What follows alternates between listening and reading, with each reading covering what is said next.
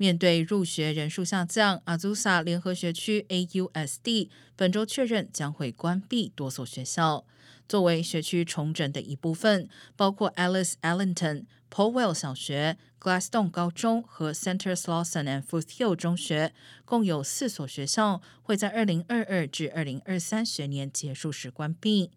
AUSD 指出，面对学生人数不断减少，关闭学校是无奈之举。现在该学区学生人数比起二零零三年时减少百分之四十二，从原本超过十二万名学生降至如今的七千多人。而学生减少的主因是出生率下降，以及人口因无法负担高加州房价而外移等。